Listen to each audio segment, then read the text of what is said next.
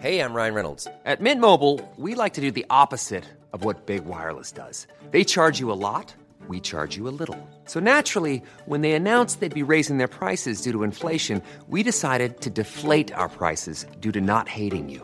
That's right. We're cutting the price of Mint Unlimited from $30 a month to just $15 a month. Give it a try at mintmobile.com slash switch. $45 upfront for three months plus taxes and fees. Promo rate for new customers for limited time. Unlimited more than 40 gigabytes per month. Slows. Full terms at mintmobile.com.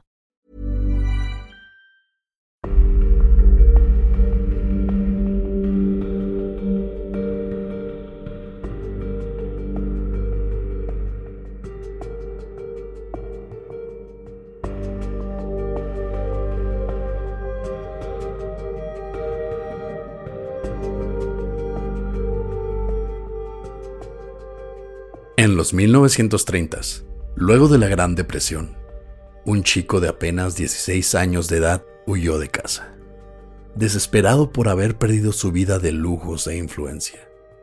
Desde ese momento, el joven decidió convertirse en alguien importante, lo mereciera o no, haciéndose pasar por un sinnúmero de personas a lo largo de los Estados Unidos y Canadá.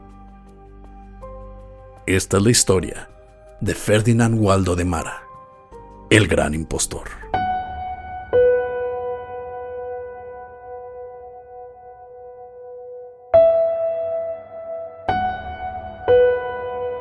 Estás escuchando Señales Podcast.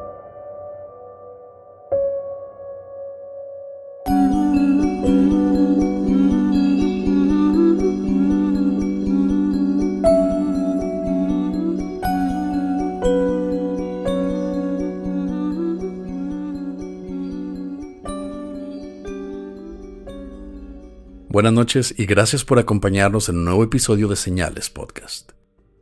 Los invitamos a conocer a los demás integrantes de nuestra network. Los pueden encontrar en señalespodcast.com, donde podrás escuchar a Fer, Alexis y Rubén hablar sobre todo sobre el fútbol nacional e internacional y todo sobre el deporte mundial. También encontrarás a Generación N, donde están Donka, Sammy y Reno, y con ellos aprenderás sobre videojuegos, cosas del cine, cómics y todo aquello que tenga que ver con ser nerd. Como siempre visiten a nuestro amigo Antonio de Relatos de Horror, principalmente en YouTube, en Spotify también, y búsquenlo en Facebook con ese nombre, Relatos de Horror. Recuerden que extendimos la fecha límite para el concurso de Guarrenazo al diseño de la playera para este viernes primero de mayo.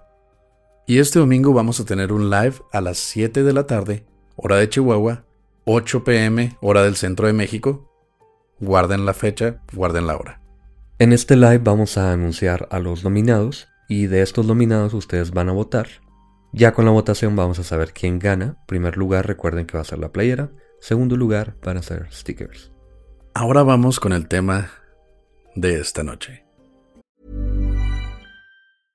Ready to pop the question? The jewelers at BlueNile.com have got sparkle down to a science with beautiful lab grown diamonds worthy of your most brilliant moments. Their lab grown diamonds are independently graded and guaranteed identical to natural diamonds, and they're ready to ship to your door. Go to BlueNile.com and use promo code LISTEN to get $50 off your purchase of $500 or more. That's code LISTEN at BlueNile.com for $50 off. BlueNile.com code LISTEN. Ferdinand Waldo de Mara, el mejor impostor de la historia. Ferdinand Waldo de Mara, mejor conocido como Fred, nació el 21 de diciembre de 1921 en Lawrence, Massachusetts. Su papá, del mismo nombre, trabajaba como operador de cintas en el cine local, trabajo que le pagaba bastante bien, por lo que vivían cómodamente en un vecindario de clase alta. El hermano del papá, llamado Napoleón de Mara, era dueño de varios cines en la ciudad de Lawrence, en los que Ferdinand Sr., el papá, era uno de los miembros más conocidos del sindicato de cines, así que era una familia no nada más de dinero, también de influencias. Y solo por cambiar cintas, güey. Pues estaba en el sindicato, así que obviamente tenían que pagarle más, tenía sus beneficios, y era un momento de los Estados Unidos en los que se vivía bien, ya por tener un buen empleo. Eran los años dorados, ¿no? De los Estados Unidos. Así es. Pero con la Gran Depresión de los 1930s, el padre de Fred no pudo mantener su estilo de vida y tuvieron que irse a una de las zonas más pobres de la ciudad. Durante este momento es que Fred dejó la escuela en 1935 a solo 14 años de edad. Y en 1937, ya a sus 16 años, huyó de casa y se unió a la orden de monjes cistercienses en Rhode Island, donde se quedó por varios años. Se dice que sus padres lograron encontrarlo, porque lo estaban buscando, aunque pensaron que no se iba a quedar mucho en la orden y lo dejaron quedarse. Pensaron que se iba a aburrir y que iba a regresar. Cabe mencionar que Ferdinand o Fred mintió sobre su edad para poder entrar a este, a este monasterio, a esta orden. Y sus papás ya sabían que, pues obviamente no tenía edad, pero dijeron, vamos a dejarlo, vamos a ver qué, qué tanto aguanta este güey. Si no aguantó en la casa, no va aguantar ahí. Pero para sorpresa de todos, logró obtener su hábito a la edad de 18 años, solo que la orden de monjes pensaba que su temperamento no era el adecuado y lo expulsaron del monasterio. No hay mucho detalle de si no decía las reglas o realmente no sabemos por qué, simplemente no queda en el lugar. Después de esto, Fred intentó unirse a otras órdenes de monjes, entre ellas una casa hogar, pero nunca logró seguir las estrictas reglas y terminaba por ser expulsado o salirse, te hartaba. Entonces sí parece que tenía problema con la autoridad, o al menos con obedecer órdenes muy estrictas al parecer. Yo lo veo más como una persona impaciente, más que nada. Puede ser. Así que frustrado por haber sido expulsado o por no aguantar en todas estas órdenes en las cuales quiso entrar, y aparte por no conseguir el respeto y admiración que quería al vestir las órdenes religiosas, Fred terminó robándole dinero y un carro a la casa hogar, que fue la última a la que se unió, para huir y unirse al ejército americano en 1941 a sus 19 años de edad. Hay un lugar muy especial en el infierno para una persona que le roba a una casa hogar. Sea de monje, sea de una organización civil, robarle recursos, lo que sea, a una casa hogar. Híjole. Güey, le estás robando a huérfanos. Sí, exactamente. Y aparte ahí entra en contrariedad. Si no podía con las reglas de una casa hogar, de una orden de monjes, ¿qué le haría pensar que el ejército iba a ser más fácil? Parece que él está buscando que le tengan respeto. Él pensó que monje iba a ser como la profesión más, pues, respetada. Y como no lo logró, dijo, bueno, ¿qué sigue? El ejército. Pero el año siguiente es que Fred se da cuenta de que no le gusta la vida en la armada. Algo muy fácil de ver. Eh, era bastante obvio que no iba a aguantar en el ejército, son más estrictos ahí. Y aparte estamos en la Segunda Guerra Mundial no parece que lo manden a campo de batalla, pero obviamente siempre está la posibilidad y no es el momento más pacífico en ningún lugar. Así que robó su primera identidad, tomando el nombre de uno de sus compañeros, el cual era Anthony Ignolia, y desertó del ejército. Fuera del ejército y usando su nuevo nombre, intentó unirse a dos órdenes de monjes diferentes. No me dejaron entrar de monje, me aburrió lo militar ahora que estuve en la, en la milicia, me voy a hacer un monje militar. Te voy a traer de todo. Pero, como ya era costumbre en su historial, falló en el intento. Así que mejor dijo, me voy a unir a la Marina. Lo mismo. Sabes que la definición de la locura es intentar siempre lo mismo y no cambiar nada. Él estaba, bueno, no sé si estaba loco, pero no encuentra la forma de ser alguien en la vida e intenta lo mismo y lo mismo una y otra vez. Bueno, la diferencia aquí es que ya no era Fred. Ahora era Anthony Ignolia. Eso sí. Es aquí donde Fred, o Anthony ahora, recibió entrenamiento médico en la Marina, pero por falta de estudios reales, porque estamos de acuerdo que a los 14 años dejó la secundaria, realmente nunca la terminó, por la falta de esos estudios reales no se le permitió avanzar con su especialización de médico. Bastante obvio. De hecho, no sé ni cómo lo dejaron entrar si no tenían en la secundaria. Naturalmente, Fred hizo lo más lógico que podía hacer para convertirse en doctor. Así que se puso a estudiar, sacó su carrera de medicina y se hizo un doctor reconocido. No. A finales de 1941, Fred falsificó documentos que le acreditaban estudios de medicina. Pero como estaba tan orgulloso de sus documentos falsos, pensó que sería aún mejor un puesto más importante. Claro. Si ya estás falsificando, vete a lo grande. Voy a ser presidente de los Estados Unidos. Exactamente. Bueno, no tanto, pero Así para allá que, va. Sí, él decidió aplicar para oficial. Solo que se descubrieron sus documentos falsos y su solución fue suicidarse. O más bien, fingió suicidarse bajo el nombre de Anthony y huyó de la marina. Entonces, usando un folleto de una universidad que publicó la biografía de uno de sus profesores, clásico de esos que una universidad quiere que entres a pues a estudiar ahí, te muestran así como la biografía de los profesores destacados, de los alumnos que han pasado por ahí y ahora son importantes. Aquí vio la biografía de uno de ellos y Fred se roba ese nombre, el de Robert Linton. Él era un ex psicólogo y oficial de la Marina. Ya está un poco más completo. Ya estuvo en la Marina un momento, al menos unos meses. Ya podía entrar más en personajes, supongo yo. Pues sí. Bueno, me cuesta trabajo meterme en la mente de él porque no entiendo cómo puedes tratar tantas cosas tan diferentes, aunque irónicamente también tan parecidas, o con la misma intención al menos. No sé, realmente no sé qué pase por su cabeza. Yo pienso que toda su vida intentó simplemente huir de la pobreza y quería recuperar esa influencia que tenía su familia. Pero bueno, nos estamos adelantando un poquito. Con su nuevo nombre, entonces se volvió un psicólogo religioso y dio clases en la Universidad Católica Privada de Gannon en Pensilvania. Con el tiempo también trabajó como ayudante en un hospital en Los Ángeles e instructor en la Universidad de San Martín en Washington. Por todo Estados Unidos iba viajando él.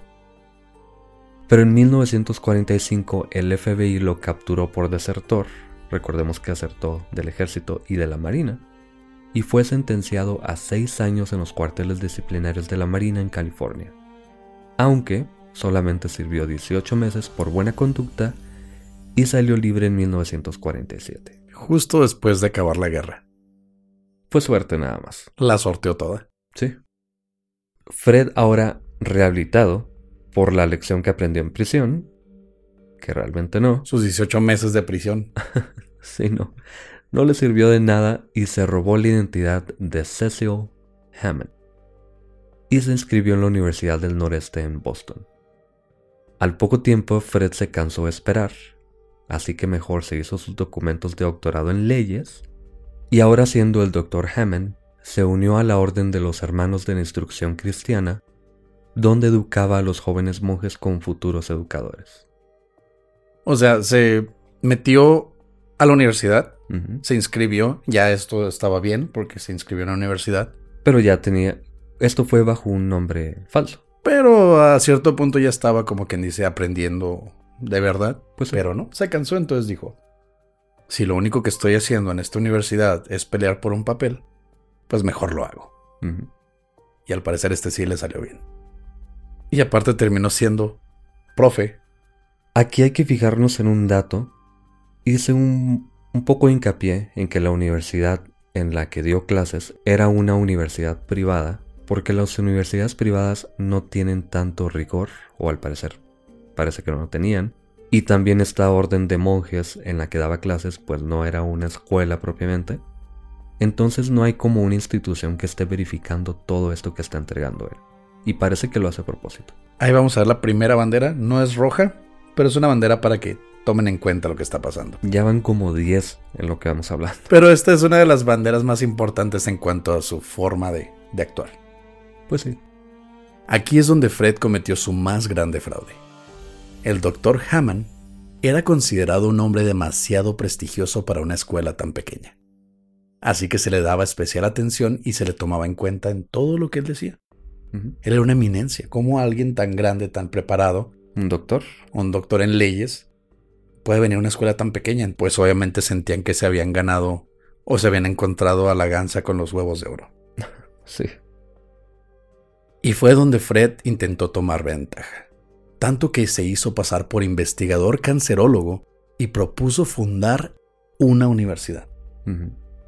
Y es en Maine, en 1951, que Fred inauguró, bueno, o el Dr. Hammond inauguró la Universidad Lamennais. Ese mismo año, Fred además logró transformar la escuela de privada a parte del gobierno, ofreciéndose a ser el rector de la misma. Pero cuando la escuela fue acreditada y no le dieron el puesto que quería, Fred se indignó y decidió cambiar su plan de nuevo.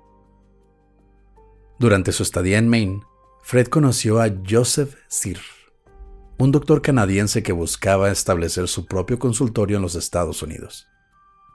Fred se ofreció a ayudarle con su papeleo para obtener la residencia en el país, y cuando el doctor Sir le dio sus documentos, Fred se llevó los papeles con él a Canadá y aplicó como médico en la Marina canadiense. De vuelta a la Marina. Sí, pero esto lo hace... Yo creo que ya tenía mucho tiempo pensando en tomar la identidad de Sear. Y hasta que no se le hace ser rector de la universidad que él fundó además y que ayudó a que fuera parte del gobierno, que obtuviera fondos, acreditación y todo esto, él dice, ok, no me tomaron en cuenta, que obviamente se subió a un trono que no le pertenecía, pero dijo, ok, no me salió, tengo este plan. Como que parece que siempre tiene una ruta de escape y aquí toma bastante provecho. Solo que esta vez, cuidadoso de no ser descubierto, Fred amenazó a los reclutadores de la Marina y les dijo, o me dan el puesto o me voy al ejército. Y como la Marina no quería perder la oportunidad de tener a un médico tan especializado, apresuraron su contratación y fue aceptado solo dos horas después. Aquí es donde yo me pregunto cómo es que Fred pudo engañar a todos. Él mismo dijo en una entrevista ya después que ni siquiera le tomaron sus huellas dactilares. Él simplemente llegó, dijo me contratan o me voy con papeles falsos, pero así con esos huevos, y simplemente lo aceptaron. Y también uno de los almirantes en este puesto que obtuvo le dijo ya en una plática más casual que este proceso toma normalmente 10 semanas. Y a él se lo dieron en dos horas. Imagínate qué tan bueno sería ese güey para las cartas. El poker face perfecto. El bluff que nunca puedes quitar. Yo digo que más que engañar a las personas, tendría una personalidad muy amena. Vimos un video de él en el que sale en un programa de televisión Parece que es una persona muy agradable simplemente. Que le confías todo lo que te diga. Sí, la típica persona que aunque acabas de conocer ya quiere ser su amigo. Sí. Sangre liviana. No como Pepe o como yo. No, para nada. Ya en este puesto durante la guerra de Corea, donde los Estados Unidos y Canadá participaron ayudando a Corea del Sur, Fred sirvió en una base naval. Y combinando su poco entrenamiento médico, que recordemos que tuvo en la Marina Americana, con su increíble personalidad, convenció a varios de los doctores en la base a colaborar en un folleto médico que según él hacía para enviárselo a leñadores en pueblos remotos a lo largo de Canadá. Nadie dudaba del doctor Sir como pensaban que se llamaba. Nadie dudaba de Fred, más bien. Él tenía esta iniciativa por ayudar a la gente, se llevaba bien con todos. Entonces les dijo a todos los médicos preparados, como él no lo era, a que le hicieran un folleto médico para aprender medicina básica con esta premisa de poder ayudar a otra gente. Es el plan perfecto. Esta intención de ayudar realmente no sé si era disfrazada, si era simplemente un instrumento más para hacerse pasar por una persona buena y que confiaran más en él. Y yo creo que más bien lo hace para aliarse de personas que sí saben lo que hacen, como dijiste, y aparentar que sabe lo que hace simplemente al leer lo que están diciendo los demás. O a lo mejor y él dijo, ¿saben qué? Pásenme todo lo que tienen, yo lo pongo aquí nada más. Y ya nadie le va a preguntar tú qué vas a poner o qué puedes agregar, porque él ya tiene toda la información y no hay necesidad. Si un compañero de trabajo te dice, yo lo hago todo en una presentación, y los demás, cada uno por su lado, le dan toda la información completa, él ya no tiene que agregar nada. No hay conocimiento que falte que le puedan exigir a él. Me recuerda a mis años en el bachilleres. Así pasó el año de 1950, con Fred engañando a todos en la base incluyendo al capitán. Y esto es algo que cuenta él. El capitán un día llegó y le dijo que le dolía mucho un diente y quería que se lo extrajera. Fred le dijo tranquilamente que esperaran a la mañana, se iba a preparar, pero no sabía el capitán que tanto se iba a preparar, porque toda esa noche Fred leyó y leyó de odontología un tema totalmente nuevo para Fred. Y en la mañana cuando regresó el capitán, Fred le inyectó una dosis de novocaína que pensó que era suficiente y les trajo el diente. Sin problema. Y el capitán a gusto. Esto debe ser un insulto para cualquier médico en cualquier lugar. Eso no es nada. En la misma entrevista él dijo que también se hizo pasar por psiquiatra. Y en sus palabras, yo no quiero decir que esté de acuerdo ni nada, yo creo que tú tampoco, Oscar. Señales Podcast no se hace cargo de algún daño moral a las carreras de nadie. Pero en sus propias palabras él dijo que psiquiatría fue lo más fácil de aparentar porque era simplemente sentido común, que cualquier persona con sentido común podría pasar por psiquiatra. Aquí estuvo hasta 1951, cuando fue transferido a otro barco militar donde fue asignado como el doctor a cargo. Pero Fred no era ningún tonto. Sabía que no podría hacerse cargo de todo o sería descubierto. Así que para ocultar sus pocos conocimientos de los demás, Fred le ordenó a su asistente Bob que se hiciera cargo de la mayoría de las heridas y quejas de la tripulación. Bob estaba feliz. Al fin estaba bajo el mando de alguien que no lo trataba como un niño y hasta lo alentaba a tomar más responsabilidades.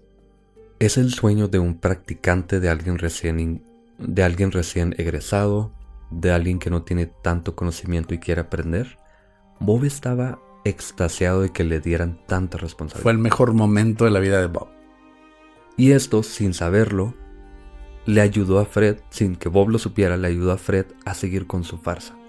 Pero Bob no tenía forma de saber para nada. Así que Fred se aprovecha totalmente de Bob. Pues fue un gana-gana en estos momentos. Porque Fred estaba conservando su fachada y Bob estaba brillando con su carrera. Sí. Pero más tarde ese año, tres coreanos fueron llevados a la base con heridas de gravedad. Sorprendentemente, aunque apoyándose en libros de textos casi en el mismo instante y con la ayuda de Bob, Fred atendió a los tres hombres y hasta completó la amputación de pierna de uno de ellos. Como ir con el carnicero y que te quite el brazo o algo. Yo creo que Bob fue el único que hizo algo ahí, pero como Fred estaba a cargo, pues él se llevó los honores. Sí, dale, córtale. Le corto, sí, sí, es lo que vamos a hacer. Irónicamente, esta hazaña fue la causa de su fin en la base la prensa publicó la historia del Dr. Sir y de su sorprendente actuación. Pero, la madre del verdadero Dr. Sir vio las fotos de Fred haciéndose pasar por su hijo y se comunicó con sus superiores. Es irónico y a la vez un poquito triste, si me sentí un poco mal aquí por Fred porque es cuando hace lo mejor de sí, al parecer. A menos de que lo haya hecho todo Bob, como decía, pero algo debió haber hecho bien. Y esta es la causa de que se le caiga todo el teatro. Fred al fin fue descubierto y atrapado. Solo que el gobierno canadiense estaba más preocupado por el escándalo y la crítica que esto le iba a conllevar que por castigar a Fred. Así que eligieron simplemente deportarlo a los Estados Unidos en noviembre de ese mismo año. Pinche gobierno. Se lavaron las manos. Imagínate el caos gubernamental que sería Dejamos entrar a cualquier desconocido que se hizo posar por doctor, no le hicimos ninguna prueba, nos brincamos todo el proceso y lo dejamos tratar vidas humanas. Pero no entiendo cómo la respuesta es y lo extraditamos y ya. No entiendo cómo no inmediatamente dices ahorita está preso, está pagando, vamos a enjuiciarlo y le va a pagar los daños a... Yo creo que la amputación no salió bien para empezar ni la extracción del diente, ni nada. Algún daño debió haber causado y no paga por nada. Bueno, al parecer la suerte estaba de su lado. Entre comillas, porque como te dije, cuando mejor lo hizo, se le cayó el teatro. Al fin, Fred dejó atrás su carrera de impostor. Aunque gozó de cierta fama, tanto que en 1952 vendió la historia de su vida a la revista Life, una de las revistas más grandes del mundo hasta ahorita todavía. Según él, en esa entrevista que le hacen, al ser deportado de vuelta, consiguió algunos trabajos temporales utilizando su propio nombre. Ya era Fred simplemente y trabajaba en algún súper, trabajaba de ayudante en algún lugar. Se dedicó simplemente a vivir. Y también dijo que muchas personas le escribían desde todo el país y extrañamente lo hacían para pedirle ayuda. No para insultarlo, ni para... No sé, ya es que hay personas que por todo se molestan y te dejan un comentario, te mandan algo. Al contrario, No sé, yo nunca he visto eso, menos en YouTube, por cómo hablo y cómo maldigo. Al contrario, a él le mandan cartas, incluyendo una madre, que le pide que opere a su hija de los pulmones. Y en la carta le dice textualmente, mi esposo y yo creemos que usted ha sido enviado por Dios. y un campamento de leñadores, una organización, aunque pequeña al parecer, de British Columbia, le ofrece el puesto de doctor sin hacer preguntas. Explícitamente en su solicitud decía, queremos que seas doctor, no se va a hacer pregunta alguna. Sabiendo perfectamente cómo es que llegó a ser doctor. Y le dicen, tú vente para acá y te dejamos ser doctor. Creo que si Fred hubiera comenzado una secta, habría sido lo más peligroso que le habría pasado al mundo. Sí. Pero Fred, aunque disfrutaba de su prestigio como impostor, jamás pudo disfrutar de su, entre comillas, verdadera vida como Fred de Mara. Poco a poco comenzó a ganar peso y se volvió un alcohólico, lo que le causó diabetes. No creo en el karma, pero pues las está pagando. Él se lo buscó. Él se lo buscó, realmente. Hasta en 1955, cuando se robó la identidad de Ben Jones. Otra vez. Ya había aprendido la lección, ya se había dado cuenta de que esta vida de impostor y lo que conlleva no lo hacía feliz y solamente le traía atención del público que no quería, porque no era respeto lo que obtenía, y lo vuelve a hacer. Pero creo que también tiene que ver con una mentalidad de ¿qué más hago con mi vida? Ya no puedo hacer nada realmente por mí mismo. Y como ya lo había hecho tomando estas personalidades. Y había funcionado. Funcionó perfectamente. Inauguró esa universidad. Y si la buscas en Wikipedia y dice que le inauguró Fred, le dieron estos honores por haber amputado a una persona. Simplemente dijo, voy a volver a hacerlo, porque me funcionó. De hecho, también hubo rumores de que Fred practicó una cirugía a corazón, a corazón abierto a un soldado coreano y le pudo extirpar una bala que estaba a centímetros de su corazón. sí.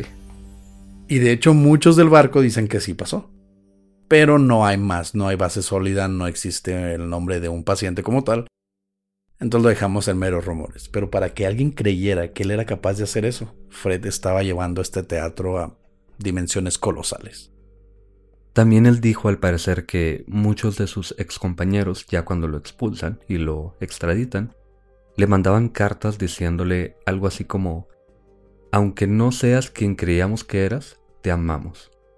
Así como, bueno, no eras doctor, pero gracias por ayudarnos. Sí, no eras la persona que necesitábamos, pero eres la persona que queremos. sí. Qué cursi ese pedo, ¿no? Total de que después de que se roba la identidad de Ben Jones, desaparece de nuevo. Con el nombre de Ben, Fred consiguió trabajo como guardia en la prisión de Huntsville, Texas, en donde estuvo a cargo del área de máxima seguridad.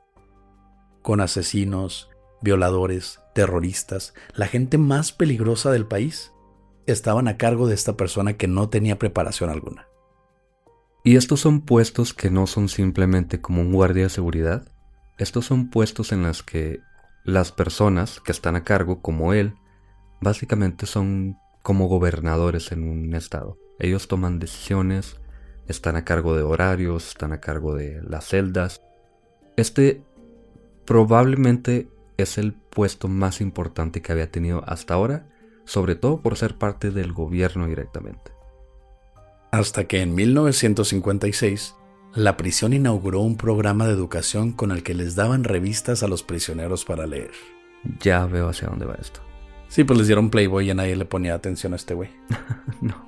Con toda la suerte del mundo, una de las revistas Life, donde salía la entrevista de Fred de Mara, Y su foto en primera plana. llegó a mano de un prisionero que identificó inmediatamente al encargado de la zona de máxima seguridad. Sí. Y de nuevo fue descubierto. Freddy intentó negar su identidad, pero tienes la foto ahí. Es imposible hacerlo. Y después dijo, ok, sí soy yo, pero aquí tengo una recomendación de esta persona. Dice que hago bien mi trabajo porque lo hacía bien. Eso hay que respetarle. Parece que en todos sus trabajos lo hacía bien, de alguna forma. Y también se le había reconocido su disciplina en su puesto. Y él dice, déjenme quedarme. No soy yo, bueno, sí soy yo, pero no soy la persona que creen, pero hago bien mi trabajo. Pero al final como que se cansó de tanta espera, pensó que a lo mejor lo iban a volver a arrestar, así que mejor huyó de nuevo. Y como acabas de decir, Pepe, Fred fue capturado de nuevo en 1957 en el estado de Maine y sirvió esta dura condena, una condena tan larga de seis meses. Por comportarse bien, de nuevo, por buena conducta. Este güey era, un- era la onda, güey. Este güey era una chingonería de persona. Pues yo creo que en la cárcel no es tan difícil portarte bien como para que te dejen salir rápido. Pero él a donde vaya hace amigos, se gana la confianza de todos, logra lo que quiere, aunque lo atrapen, pero pues en un momento, en algún momento iba a pasar. Luego de salir de prisión otra vez, Fred, ahora verdad Fred Damara, jamás volvió a robar otra identidad. De hecho, usó su fama de nuevo como invitado en varios programas de televisión, como el que decíamos ahorita, en el que lo veíamos como una persona muy amable, muy... Muy cordial, educado, directo. Y con su esposa además, él se casó, y él dijo que este fue uno de los peores horrores en su vida porque ya no podía seguir con más mentiras. Ya tiene otra persona en su vida a la que no le puede mentir y no la puede hundir en sus mentiras tampoco. Así que parece que ella como que lo salva de alguna forma, pero él se arrepiente también. Sí. Y como mencionas tú, estuvo en varios programas, incluso incluyendo su aparición en la película El Ojo Hipnótico, que no sé de qué trata, no sé si tú hayas echado un ojo. No, aunque no fue como un actor, no tenía un papel importante. ¿Le echaste un ojo? Ni me di cuenta, pero no fue como que un actor principal, simplemente fue un cambio, así como que lo metieron ahí nada más. Y luego vuelve a sus inicios otra vez. Logró ordenarse de nuevo en la iglesia, esta vez usando su verdadero nombre y hasta trabajó como consejero en un hospital de California. Esto de consejero tiene una traducción un poco rara. Es un... En inglés es un chaplain, que es así como un consejero espiritual. Y por eso lo puse como consejero, pero más bien es una persona que te guía espiritualmente y cada... Bueno, la mayoría de los hospitales tienen uno en Estados Unidos. O sea, un guía espiritual. Sí. Aún trabajando legalmente, ya bajo su nombre, Fred no pudo escapar de su pasado cuando en los 1970s el hospital lo quiso despedir al descubrir sus crímenes. Pero el jefe de operaciones, Philip Cifarelli, había desarrollado una relación personal con Fred y logró salvar su empleo. Era una persona bien buena onda al parecer, Fred. Era easygoing, era libre, era... ¿De sangre fluido. ligera? Sí, sangre ligera. Y le salvan su empleo. Aquí ya no veo la razón para que lo despidan porque si ya tiene, entre comillas, preparación, que no sé qué tanto se requiera para ser un guía espiritual, al menos... Nada. No, no. Al menos ya tiene bases para ameritar el empleo que tiene. Así que yo creo que era más bien como que el hospital quería evitar problemas a futuro. Pero yo sí creo que las personas se rehabilitan, aunque es difícil creerle a alguien así, obviamente. Otra vez estás defendiendo a los criminales, Pepe. Si te fijas, dije, es difícil creerle a alguien así. Pero también hay que darle El beneficio de la duda tres veces, cuatro, cinco. 20. No, bueno, sí, ok, tal vez tenían razón. Pero aunque le salvaron su empleo, los últimos años de Fred fueron bastante duros. No ganaba lo suficiente como consejero espiritual para empezar, así que se vio forzado, con ayuda de Philip, a vivir en uno de los cuartos del hospital.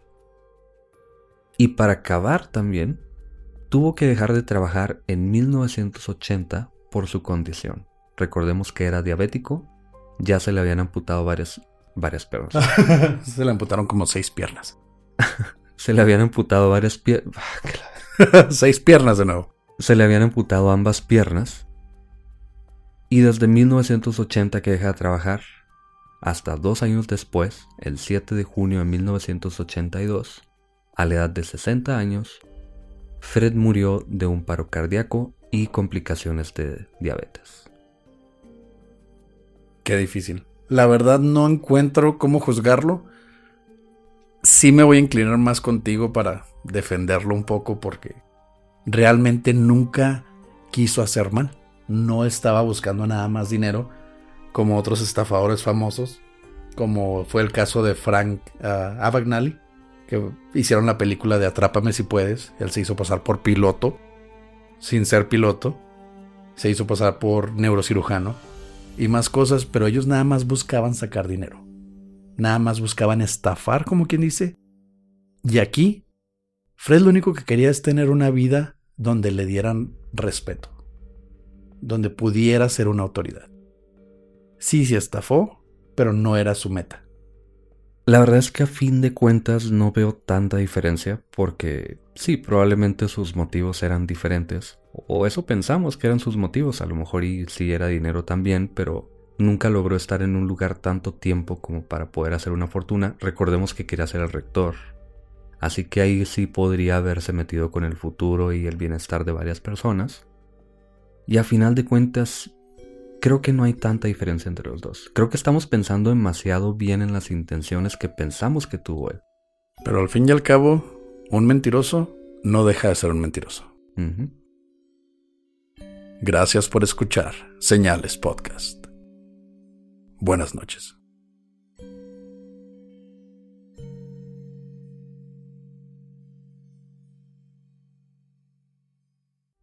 Gracias por escuchar el episodio del día de hoy y bueno, vamos a los saludos como es costumbre. En Instagram a Fátima, que nos pidió saludos desde Florida, a Greco de Cochabamba y su hermano Alessandro de La Paz, ambos en Bolivia, a Fernanda y Paola, que a ella les manda saludos su hermana Daniela, a Alejandra Hernández de Monterrey, Mara Carrillo, que nos pidió saludos a su amigo Osmar, también a Alan Jarrillo de Ciudad de México, al señor Tomás Cortés, que nos pidió saludos su hijo, que del mismo nombre, ellos son de Orizaba, Veracruz.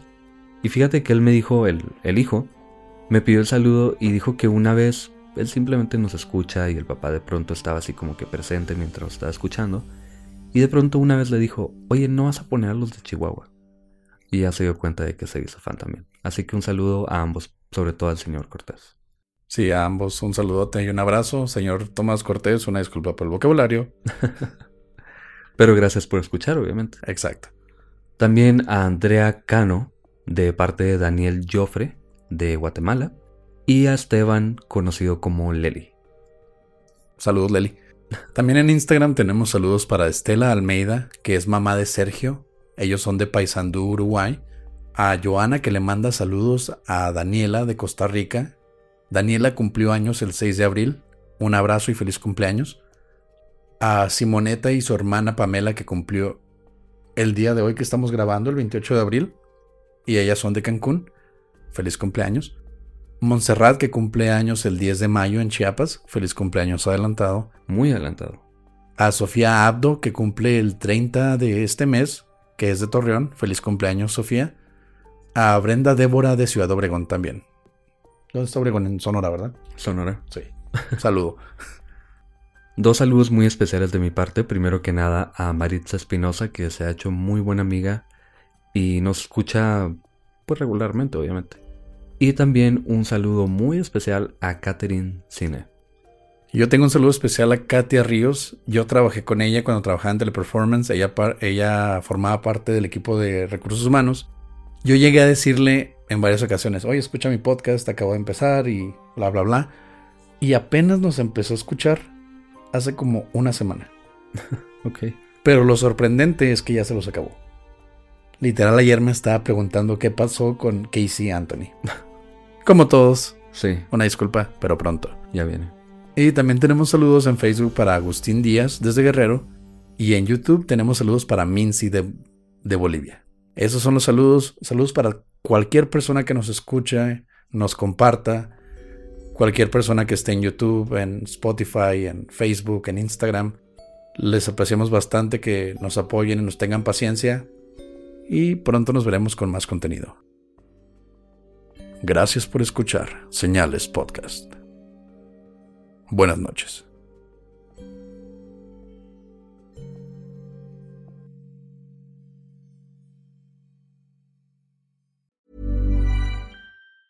Tired of ads interrupting your gripping investigations? Good news. Ad-free listening is available on Amazon Music for all the music plus top podcasts included with your Prime membership. Ads shouldn't be the scariest thing about true crime. Start listening by downloading the Amazon Music app for free or go to amazon.com slash true crime ad free. That's amazon.com slash true crime ad free to catch up on the latest episodes without the ads.